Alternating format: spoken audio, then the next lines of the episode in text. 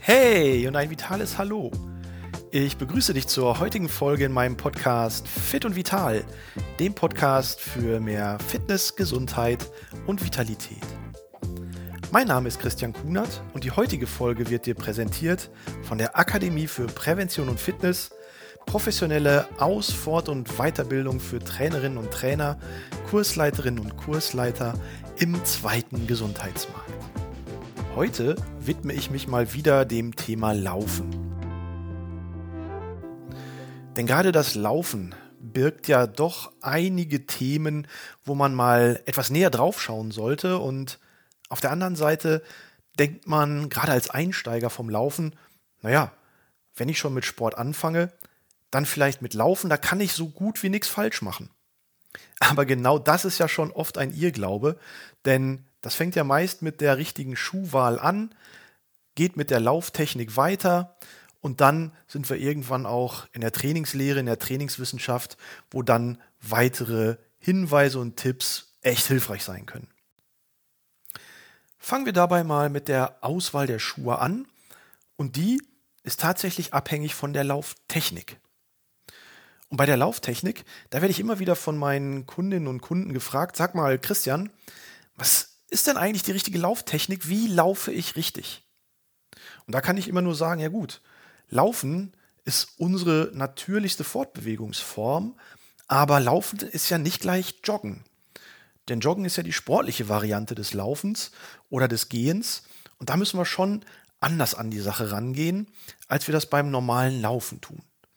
Und hier unterscheiden wir beim Joggen, beim Laufen tatsächlich, ähm, wie rollen wir denn mit unseren Füßen am Untergrund ab? Da gibt es den klassischen Fersenjogger, den Fersenläufer. Davon gibt es in Deutschland die meisten. Etwa zwei Drittel, vielleicht sogar 80 oder noch mehr Prozent sind auch beim Joggen Fersenläufer.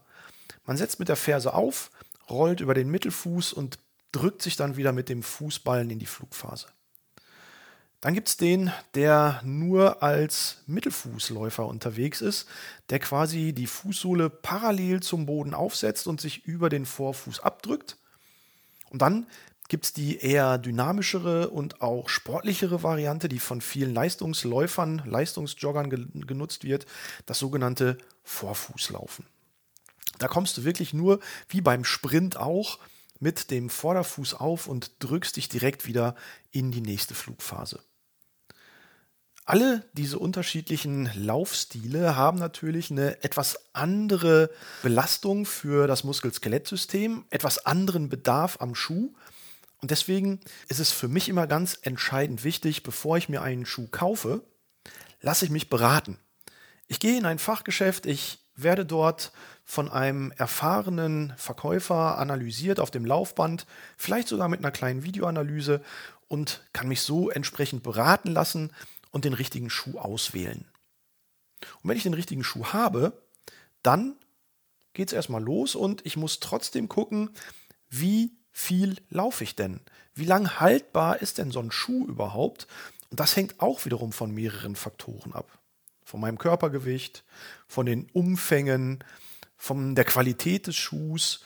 Und da gibt es Tests, die zeigen, dass manch, mancher Laufschuh schon nach 300, 400 Kilometern durch ist, während andere Schuhe durchaus bei 2000 Kilometern noch ihren Zweck erfüllen. Ein guter Aspekt, wo man immer drauf gucken kann, ist, ähm, wie ist die Sohle beschaffen? Ist die schon einigermaßen abgerieben, an bestimmten Stellen abgelaufen? Wie ist das Dämpfungsmaterial in der Ferse? Ist das schon ziemlich eingedrückt und plattgedrückt oder ist das noch okay? Also nach solchen Dingen sollte man auf jeden Fall schauen. Und Pi mal Auge, so nach einem halben, dreiviertel Jahr wird es meistens bei regelmäßigen Laufeinheiten Zeit für einen neuen Schuh. Schauen wir als nächstes mal auf die weiteren Aspekte der Lauftechnik. Und da werde ich oft gefragt, du Christian, muss ich eigentlich beim Joggen eher größere oder eher kleinere Schritte machen? Gut, hier empfehle ich eigentlich immer eher etwas kleinere Schritte zu machen, aber entscheidend ist dabei tatsächlich, dass ich, wenn ich den Fuß aufsetze, egal ob mit der Ferse, mit dem Vorfuß oder mit dem Mittelfuß, dass ich den Schritt einigermaßen unterhalb meines Körperschwerpunktes positioniere. Denn wenn ich zu weit nach vorne trete, dann habe ich erstens eine viel höhere Belastung auf mein Muskel-Skelettsystem, also Sprunggelenk, Kniegelenk, Hüftgelenk und auch Wirbelsäule. Und zweitens nehme ich mir dadurch auch die Dynamik. Es geht viel zu viel Kraft in den Boden, was mich langsamer macht und was meine Leistungsfähigkeit vermindert. Also hier tatsächlich eher kleinere Schritte nah unterhalb des Körperschwerpunkts. Ein weiterer Aspekt der Lauftechnik ist sicherlich der Armeinsatz. Und da sehe ich natürlich in den Wäldern und Feldern Deutschlands die kuriosesten Dinge, wie die Arme neben dem Körper von links nach rechts fliegen, wie sie am Körper quasi nur so mitgebaumelt werden. Aber tatsächlich ist es so, die Laufbewegung ist eine nach vorwärts gerichtete Bewegung und alles, was wir im Rahmen dieser Bewegung nach vorne mitnehmen können, nicht nur die Beine, sondern insbesondere auch die Arme, sollten wir natürlich auch nach vorne ausrichten. Deswegen ist es ganz sinnvoll, erstmal die Hände locker zu lassen einen angenehmen Ellbogenwinkel zu haben und dann aus der Schulter die Arme neben dem Körper locker mit nach vorne und nach hinten bewegen, wie sich in der normalen Laufbewegung die Arme eigentlich auch mitbewegen. Also kein seitliches Schleudern, Pendeln oder zu sehr Anspannen der Arme, locker im Ellbogen gewinkelt, neben dem Körper mitführen, Finger, Hände locker entspannt mitnehmen und dann machen wir an der Stelle, glaube ich, auch erstmal alles richtig. Gleichzeitig halten wir auch den Oberkörper aufrecht. Aufrecht, so ein bisschen leicht nach vorne, nicht zu sehr in die Überstreckung im Hohlkreuz, sondern wirklich schön nach vorne ausgerichtet, den Kopf in Verlängerung der Wirbelsäule über den Schultern halten, den Blick geradeaus nach vorne, so zehn Meter den Blick auf den Boden gerichtet. Auch da haben wir dann in der Körperhaltung eigentlich alles, was wir brauchen.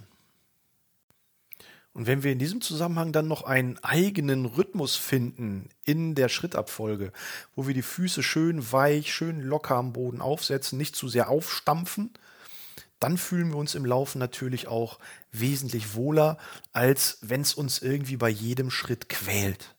Also gehört zur Lauftechnik auch der eigene Rhythmus, den wir dann mit der Atmung kombinieren können und dann auf vier bis sechs Schritten ein- und ausatmen. Das ist dann auch ein gutes und richtiges Tempo. Und wenn wir uns das Ganze dann noch ein bisschen weiter anschauen und sagen, okay, Joggen ist nicht gleich Laufen, dann müssen wir auch noch zudem sagen, Joggen ist sogar mehr als Laufen. Denn neben der richtigen Technik, neben dem richtigen Tempo, und neben der Auswahl von den entsprechend guten Schuhen kommt es natürlich auch darauf an, dass der Rest des Körpers überhaupt in der Lage und in der Verfassung ist zu laufen. Dazu gehört natürlich eine gut ausgebildete Beinmuskulatur, damit die Belastungen des Laufens tatsächlich auch nicht nur über die Schuhe, sondern auch über die Muskulatur abgefangen werden kann. Hinzu kommt, den Oberkörper aufrecht und gerade zu halten, erfordert eine gut ausgebildete Rumpfmuskulatur. Das heißt, jemand, der sich mit dem Joggen beschäftigt, sollte auf jeden Fall ein, zweimal in der Woche ein Ausgleichstraining aus einem ganz körperorientierten Krafttraining machen, um die Beine und die Rumpfmuskulatur entsprechend zu kräftigen.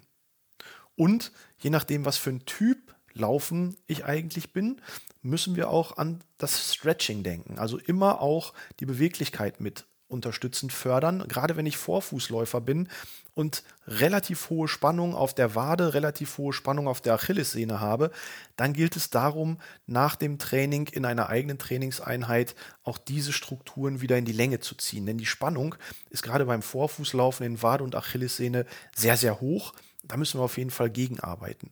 Und insgesamt kann das Stretching sowieso nicht schaden, ne? denn ähm, Beweglichkeit zu fördern ist ja auch im Kontext von Gelenkbeschwerden und Rückenbeschwerden immer ein präventiver Ansatz, den wir im Training gleichzeitig mitdenken können. Und so wird aus dem Laufen ein Joggen, aus dem ambitionierten Joggen auch ein gesundes Joggen. Und wenn ich das dann ganzheitlich betrachte und in Kombination mit ähm, einem ordentlichen Maß an Krafttraining und ein bisschen Stretching kombiniere, dann mache ich auf jeden Fall nichts falsch. Wenn ich jetzt als Einsteiger mir überlege, hm, wie komme ich denn dann richtig ins Laufen oder richtig ins Joggen, dann müssen wir natürlich abschließend auch nochmal trainingswissenschaftlich drauf gucken, nämlich Der größte Fehler, den man zum Einstieg machen kann, ist, die Schuhe anzuziehen, eine halbe Stunde, eine Stunde irgendwie sich durch den Wald zu quälen. Am nächsten Tag ist man Krücken kaputt, kommt kaum aus dem Bett, weil einem die Gelenke wehtun, weil man vielleicht auch am übernächsten Tag Muskelkater hat und man verliert relativ schnell den Spaß am Joggen. Hier über ein ganz kurzes Intervalltraining aus 30 Sekunden joggen, 30 Sekunden gehen, 30 Sekunden joggen, 30 Sekunden gehen. Das für fünf bis zehn Minuten in der ersten Einheit mal machen, um zu gucken, wie sich das anfühlt. Und diese Einstiegssequenz dann nach und nach steigern, die Pausenzeiten verkürzen, die Belastungszeiten verlängern. Einmal in der Woche, dann zweimal in der Woche, dann irgendwann dreimal in der Woche joggen. Dann ist man als Einsteiger auch, was trainingswissenschaftliche Komponenten angeht, so aufgestellt, dass man gut ähm, und sicher ins Laufen kommt. Und dann kann man hinterher aus dem Intervalltraining in die Dauermethode wechseln. Das heißt 15 Minuten am Stück, 20, 30, 50, 60 Minuten am Stück durchjoggen, eigenes Tempo finden, eigenen Rhythmus finden, sich einfach wohlfühlen, in der Natur zu sein, in der Natur aktiv etwas für die Gesundheit und die Fitness zu tun. Und dann, ja, dann kommst du irgendwann in einen Flow und möchtest am liebsten gar nicht mehr aufhören zu laufen. Gar nicht mehr aufhören laufen ist vielleicht abschließend nochmal ein ganz guter Hinweis. Natürlich müssen wir regenerative Aspekte betrachten. Ja, nach der Laufeinheit, je nachdem wie intensiv und wie lange ich gelaufen bin, ruhig ein oder auch zwei Tage Pause machen, bevor ich den nächsten Reiz durch Training setzen kann.